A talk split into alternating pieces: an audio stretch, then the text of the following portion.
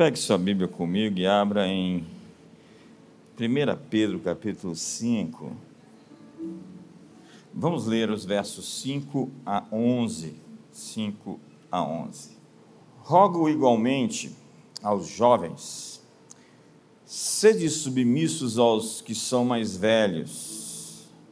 Outros sim, no trato de uns com os outros, cingivos todos de humildade, porque Deus resiste aos soberbos, contudo aos humildes concede a sua graça. Humilhai-vos, portanto, sobre a poderosa mão de Deus, para que Ele, em tempo oportuno, vos exalte, lançando sobre Ele toda a vossa ansiedade, porque Ele tem cuidado de vós. Sede sóbrios e vigilantes, o diabo, vosso adversário, anda em derredor como leão que ruge, procurando alguém para devorar. Resisti-lhe, firmes na fé, certos de que os sofrimentos iguais aos vossos estão se cumprindo na vossa irmandade espalhada pelo mundo. Ora, o Deus de toda graça, que em Cristo vos chamou à sua eterna glória, depois de ter sofrido por um pouco, Ele mesmo há de vos aperfeiçoar, firmar, fortificar e fundamentar. A Ele seja o domínio pelos séculos dos séculos. Amém. Todos? Amém. Esse é um texto clássico das Escrituras. E Pedro está dizendo: olha, o diabo não gosta de você, na verdade, ele está rodeando você, ele está querendo devorá-lo. Você tem um alvo nas suas costas, desde que você nasceu, sua marca é um alvo. Você nasceu em meio à guerra, você nasceu para lutar. É por isso que, por vezes, você se encontra sob ataque sob ataque. Alguns mais assim chega para você e diz: Olha, o inimigo está furioso. E eu digo: Espero que esteja. A Bíblia já diz isso, é verdade. Mas não é toda a verdade. Ele está furioso, mas Deus tem um plano para mim. E aquele que promove, aquele que protege. Então, se Deus está promovendo você, Ele vai proteger você. Você sabe que está sob ataque, segundo o texto que nós lemos, quando você se encontra ansioso, preocupado e com medo, o ataque do inimigo então se revela intimidador. Essa é uma das naturezas.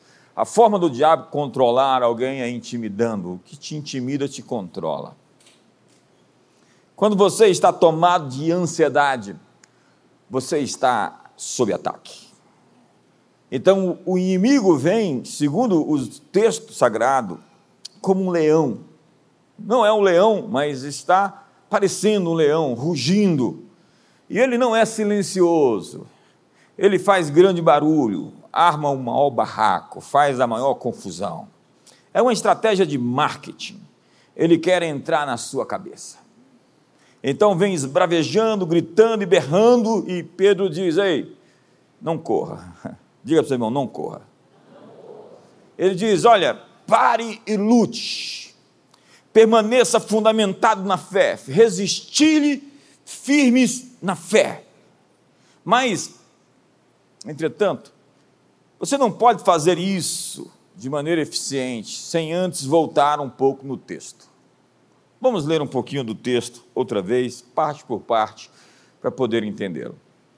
Rogo igualmente aos jovens, aqueles que vieram antes de você, os mais velhos, devem respeito e consideração. Esse é um grande princípio da cristandade: respeitar os mais velhos, respeitar os que vieram antes, em todas as esferas. Dentro do ministério, dentro da família, na sociedade, dentro de uma empresa.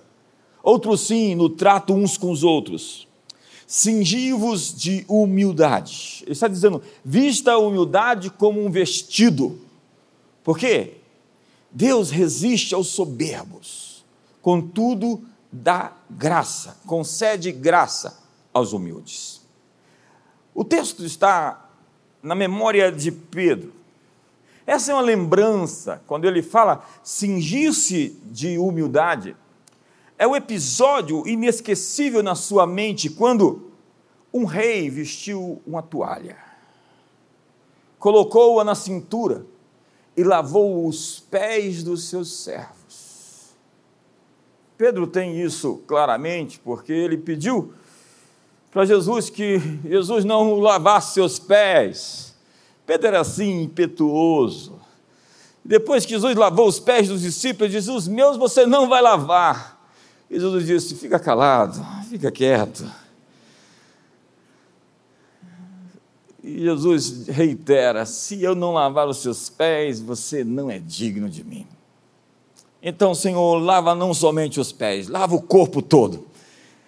E Jesus diz para ele: Você já está limpo pela palavra que eu vos tenho pregado, cingindo-vos todos de humildade. A fé cristã fez da humildade a grande virtude, porque Deus resiste o orgulho. É engraçado esse texto, porque Gerald Arford afirmou sobre o orgulho que outros pecados fogem de Deus, mas o orgulho se opõe a Deus. E é por isso que Deus opõe-se a todos os orgulhosos. Os orgulhosos, diz o Salmo 138, Deus conhece de longe. O orgulho é a expressão de Satanás, é o primeiro pecado. Subirei acima das estrelas e lá estabelecerei o meu trono. É por isso que Jesus disse: O meu coração é manso e humilde. Vinde a mim, todos vocês que estão cansados e sobrecarregados. Você terá graça, segundo o texto. Graça bastante, graça suficiente, se você for humilde. E humildade não é o que a sociedade tem falado que é humildade, essa coisa despretensiosa ou sem ambição, sem desejo de crescer. Humildade é outra coisa. E foi Santo Agostinho quem disse que a humildade é o recipiente de todas as graças. É o maior dos dons, a maior das virtudes. Diz o texto que Deus abate o orgulhoso e exalta o humilde. Quantos querem ver isso acontecer? Quantos de fato querem ver Deus abatendo o orgulhoso e exaltando o humilde no Brasil? Quantos querem isso? Que seja assim, Senhor. Então o texto segue: Humilhai-vos, portanto, sob a poderosa mão de Deus, para que Ele, em tempo oportuno, vos exalte. Humilhe-se perante a potente mão de Deus, a poderosa mão de Deus. Essa mão poderosa quer cobrir hoje aqueles que dobram a sua cerviz o que é a cerviz? Era a reclamação permanente, constante, reiterada de Deus sobre o seu povo, um povo de duro pescoço, um povo incapaz de se dobrar, um povo incapaz de se render, de se prostrar, de se entregar. A poderosa mão de Deus quer abençoar aqueles que perderam a pose, Ontem eu estava com um amigo em um determinado local, e ele começou a falar desse texto para mim, e eu ouvindo, porque eu já estava pronto para pregar sobre ele, e ele me falando sobre pessoas que estão passando a maior luta e vão para a internet para posar. São posers. Posers. Eles estão ali com inchados, sabe, passando a maior crise. Poderia pelo menos não se apresentar por um tempo até resolver suas crises interiores. Posers. É gente que não perde o, o bico, o queixo erguido, o nariz empinado. Passa luta e prova e tribulação e nunca modifica, nunca se quebranta, nunca se dobra, nunca se rende, nunca se entrega. A poderosa mão de Deus quer abençoar os que sacrificaram seu orgulho ferido, sob a poderosa mão ferida de Deus na cruz. Essa poderosa mão crucificada, que abençoar todos os que também foram feridos e não foram vencidos pelo ódio, pela amargura e pelo ressentimento.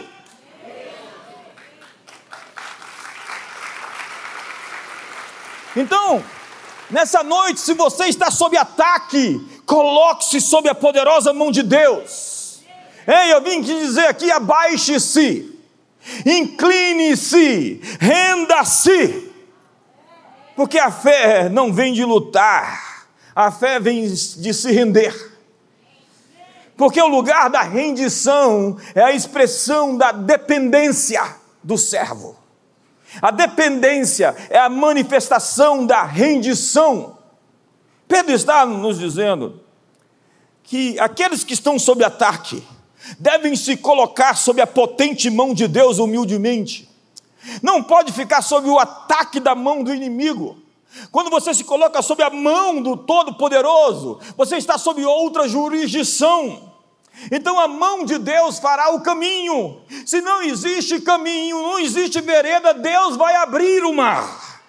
Então a mão de Deus anulará os conselhos e os decretos ímpios contra você. Então a mão de Deus. Pedro viu a mão de Deus levantar pães e peixes aos céus e os abençoar. e o resto é história. Pedro viu a mão de Deus tirá-lo das águas, quando ele estava afundando. Reparando, Pedro, na força do vento, ele estava pisando no mar, pisando, chapando o pé na água, mas uma hora ele olhou para o lado, reparou a força do vento e ele teve medo e começou a afundar começou a submergir e gritou: Salva-me, Senhor! Ele estava afundando, como muitos aqui também estão afundando. E prontamente, diz o texto, Jesus estendeu a mão, a mão poderosa de Deus, tomou e lhe disse: Homem de pequena fé, por que duvidaste? Eu vim essa noite aqui para lhe dizer que você pode ter duvidado, você pode ter falhado, pode ter errado, mas Deus não vai deixar você se afogar, Deus não vai deixar você se afundar. Como Pedro, grite: salva-me, Senhor, e você vai ver a poderosa mão de Deus invadir as águas e tirar você do fundo. Mas às vezes ele deixa você cair o suficiente para você gritar a ele: Salva-me, Senhor. Então diz o texto de Êxodo, e é um texto repetido, você vai ver muitas vezes essa expressão nas Escrituras. Os judeus sabem o que é a poderosa mão de Deus, porque Deus está insistindo em todo o Antigo Testamento, porque, portanto, diz aos filhos de Israel: eu sou o Senhor, e vos tirarei de debaixo das cargas do Egito, e livrarei da sua servidão, e vos resgatarei com braço estendido e com grandes manifestações de julgamento. Olha o outro texto que afirma em Deuteronômio 26: E o Senhor nos tirou do Egito com mão forte, diga mão forte e braço estendido, com grande espanto e com sinais e maravilhas. Diga para o irmão: a mão forte do Todo-Poderoso está trabalhando por você hoje. Diga, isso é, isso é uma profecia. Quantos querem uma profecia aqui hoje? Quantos têm aqui alguma luta, alguma batalha, algum enfrentamento, alguma pressão, alguma ansiedade? Diga para o seu irmão assim do lado: ei, a mão do Todo-Poderoso está trabalhando por você. A expressão mão de Deus se refere ao poder de Deus que Ele tem para nos salvar e nos proteger. Você se humilha sob a mão de Deus quando confia totalmente nele, quando reconhece que tem limitações e que não consegue vencer sozinho as suas dificuldades. Deus tem o poder para ajudá-lo na hora certa e da melhor maneira possível. Olha o que diz Isaías: Não temas Põe a mão no ombro do seu irmão, bate assim e fala: Não tenha medo. Ei, você veio aqui com medo, você está com medo esses dias. Deus está dizendo: Não tenha medo. Vamos lá, diga para o seu irmão: Não tenha medo.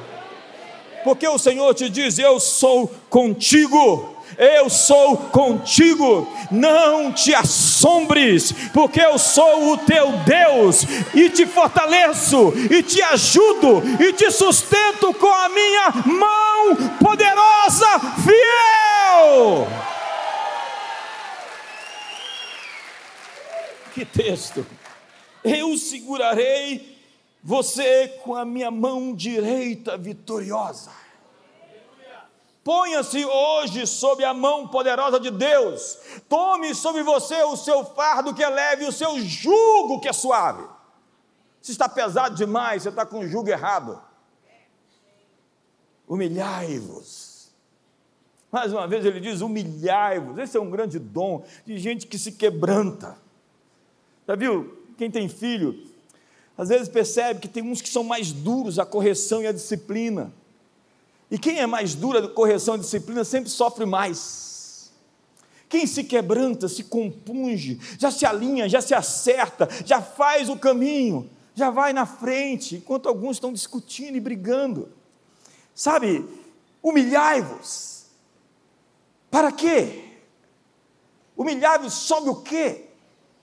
Sob a poderosa mão de Deus. Para que em tempo oportuno, diga comigo, tempo oportuno. Dê um sorriso para seu irmão e fala: tempo devido. Ele vos exalte. Ei, o tempo oportuno. O tempo devido. O tempo adequado, ou simplesmente a seu tempo está chegando. Manuscritos antigos dizem no tempo da sua visitação no tempo da visitação da sua misericórdia. E o texto segue, e ele não segue com um ponto e continua, ele segue com a vírgula.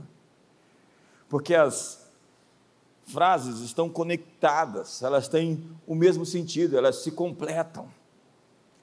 Lançando sobre ele toda a vossa ansiedade a conexão de humilhai-vos perante a potente mão de Deus para que ele vos exalte em tempo oportuno, vírgula, lançando sobre ele toda a vossa ansiedade. A conexão de humildade e ansiedade. A conexão de esperar o tempo oportuno, porque ele tem cuidado de vós. A ansiedade intoxica a alma. Ela lhe faz viver sob a angústia do que ainda não existe. É quando sucumbimos ao poder do ainda não é. A ansiedade é a fé no pior. É a filha da desconfiança, a expectativa amedrontada de que tudo o que é ruim vai acontecer. Ela nos faz crer que todo o mal que tememos nos alcançará. Então nós agimos como se esperássemos o pior nos preparamos para o pior, fazemos planos para quando tudo der errado. A gente já começa a fazer planos para quando tudo der errado, a gente está pronto. Isso não é fé, isso é descrença.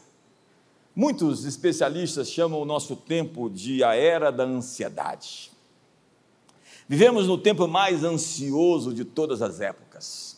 A ansiedade é objeto de estudo das diversas logias desde dissertações sobre religião a doutorados em farmacologia.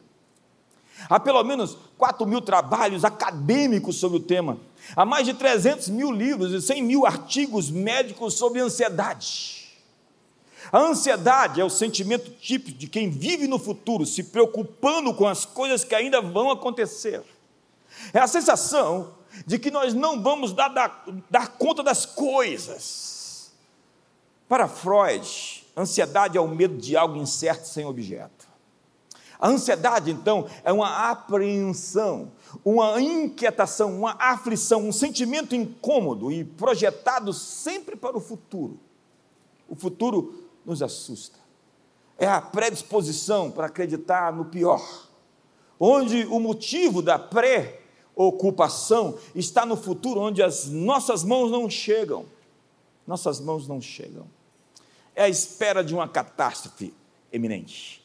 É o tipo do sentimento de que as coisas vão dar errado.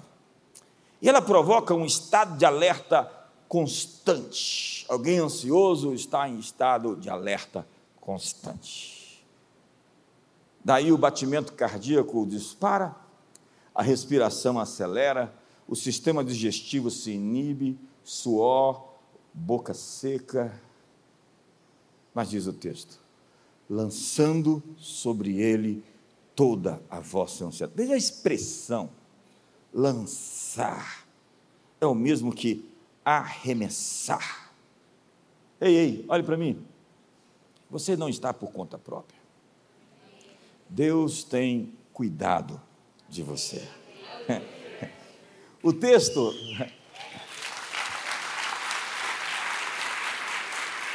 O texto no seu, no seu original, ele assevera que a sua situação e as suas circunstâncias são importantes para Deus. Põe a mão no ombro do seu irmão e fala: Deus se importa.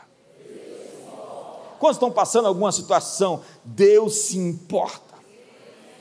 O Salmo 127 diz: Não se atemorizará de más notícias. 112, verso 7. O seu coração está firme, confiando no Senhor. O salmista diz: Em me vindo o temor, hei de confiar em ti. Vamos repetir isso? Em me vindo o temor, hei de confiar em ti. Faça disso uma oração outra vez.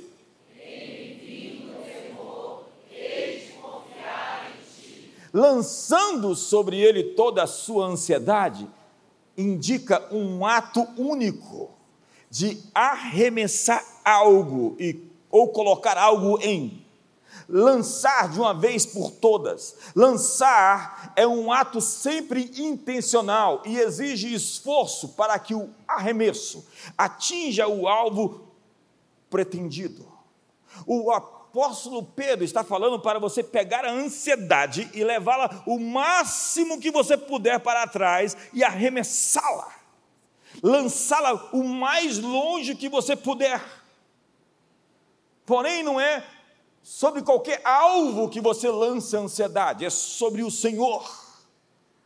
Diz o texto: entrega o teu caminho ao Senhor, confia nele. E o mais Confia os teus cuidados ao Senhor, diz o texto, e Ele te susterá. Jamais permitirá que o justo seja abalado.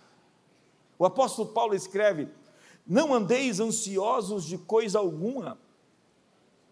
Em tudo, porém, sejam conhecidas diante de Deus as vossas petições pela oração e pela súplica, com ações de graça. Veja a sequência. Você começa com petições, pedidos. Para se livrar da ansiedade, você começa com pedidos.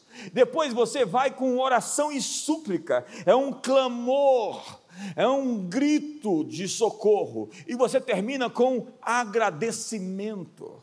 Você termina dizendo muito obrigado por cuidar de mim, muito obrigado pelas coisas que me ferem e me machucam e que são contra mim, estão sob o teu controle, sob a sua jurisdição, porque eu acabei de entregá-lo em tuas mãos e eu sei que o Senhor está cuidando dela. Muito obrigado, Senhor, por estar trabalhando por aqueles que em ti esperam e em ti estou esperando e não serão envergonhados nem confundidos nenhum daqueles que em ti confiam.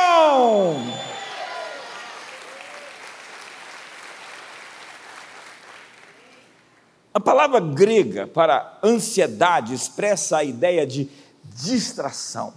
Diga comigo, distração. Olha só o texto, voltemos ao mesmo texto de Pedro afundando.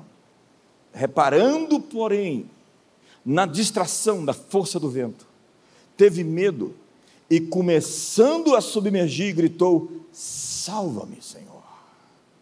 Pedro começou a afundar porque se distraiu,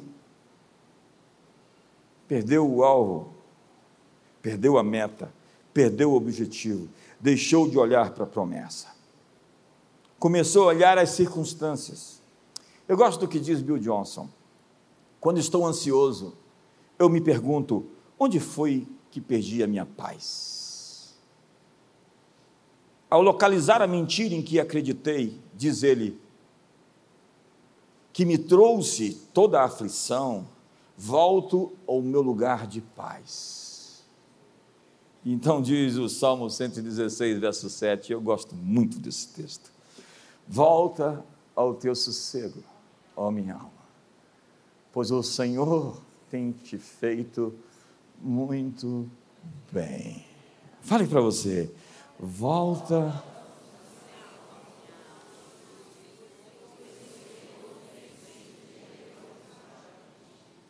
Mais uma vez, diga para você, para você.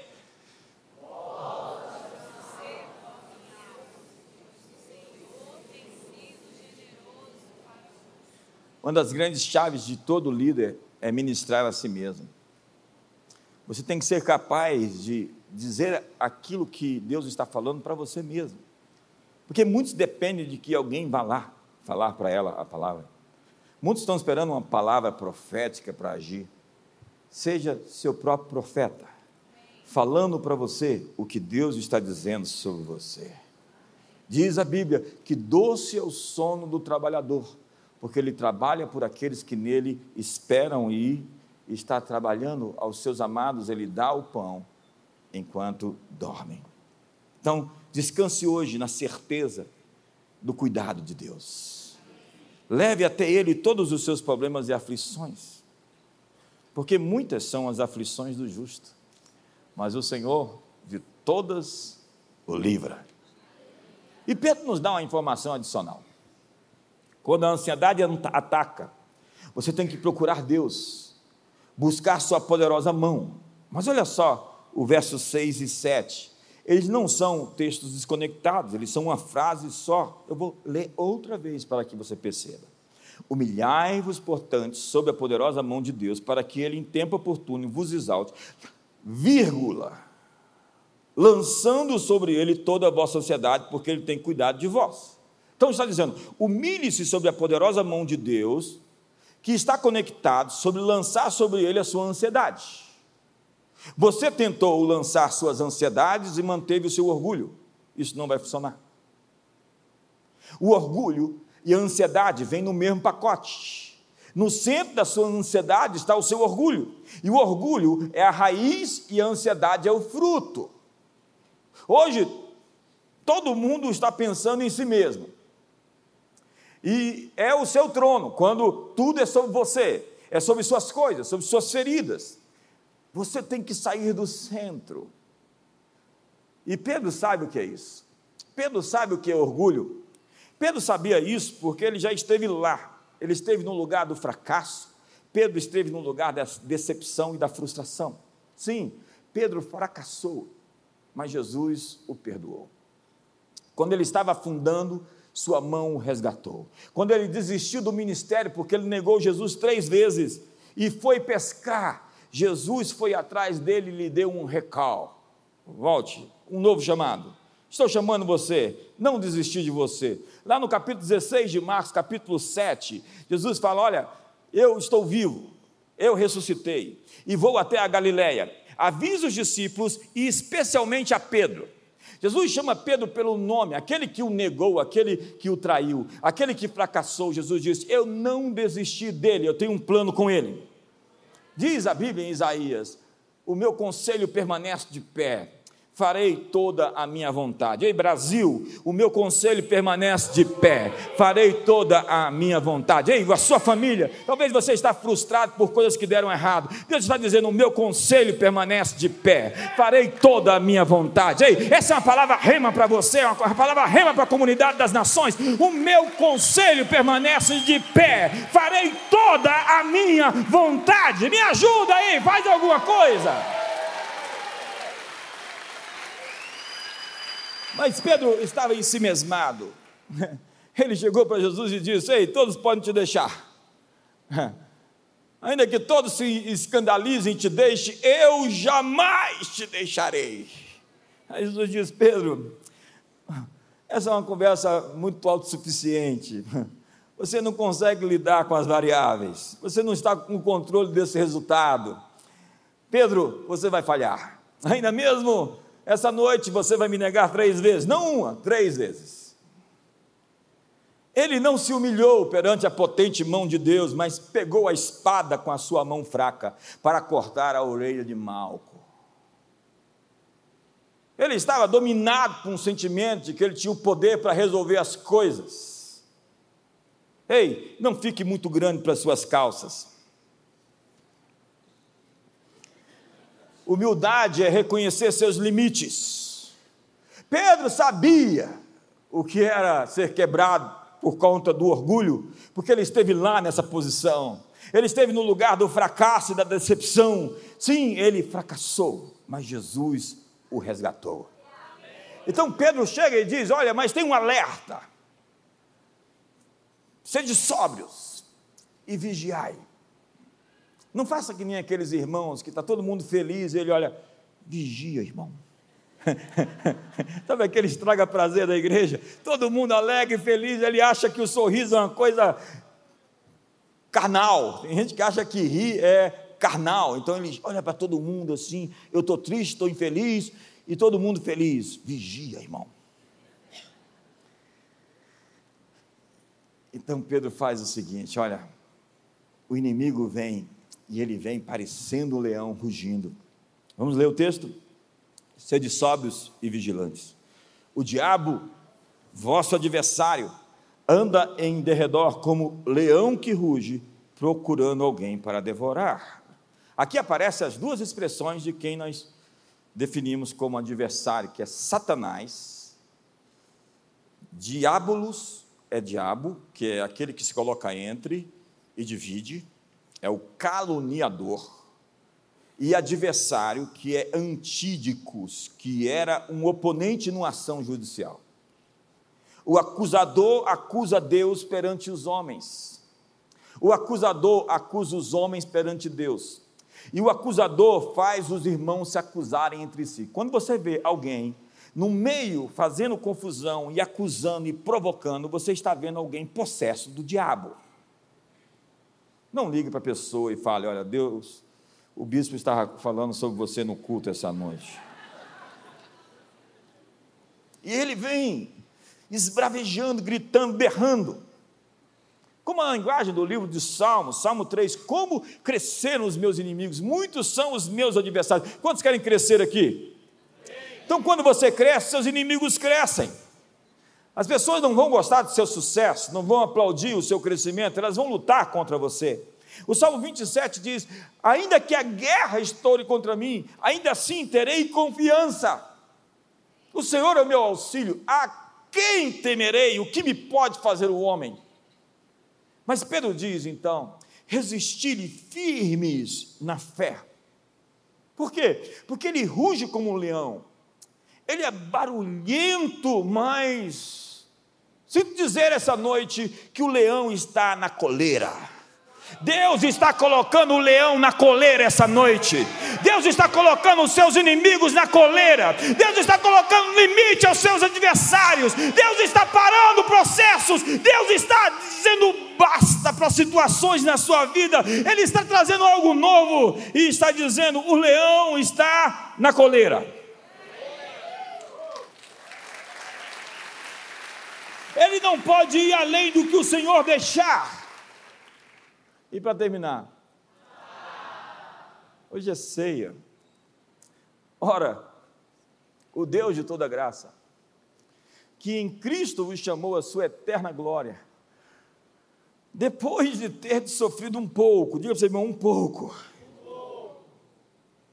Ele mesmo vos há de aperfeiçoar, firmar, fortificar e fundamentar.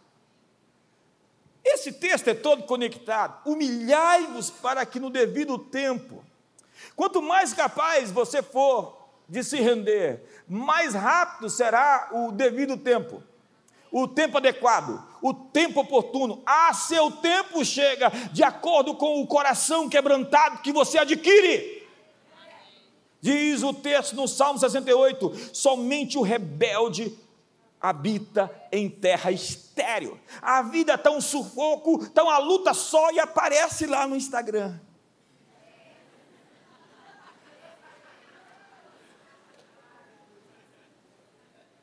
Brincadeira. Sai de cima do pedestal, posers. Quebra essa dura cerviz se entrega, se rende. Para de tentar parecer. Seja.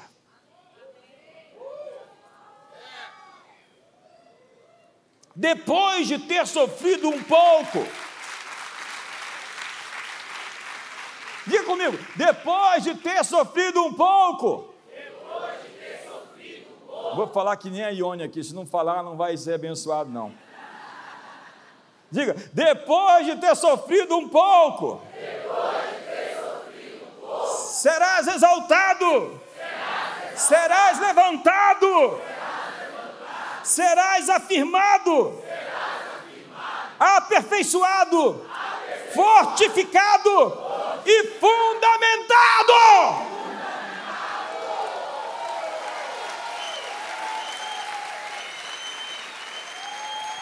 Deus disse: é só um pouco de tempo. Diga para os irmãos, só um pouco de tempo. Porque os inimigos que temos medo hoje serão nossos testemunhos amanhã é no devido tempo, depois de ter sofrido um pouco, que Deus vai levantar você, a Ele seja o domínio pelos séculos dos séculos. Fique de pé.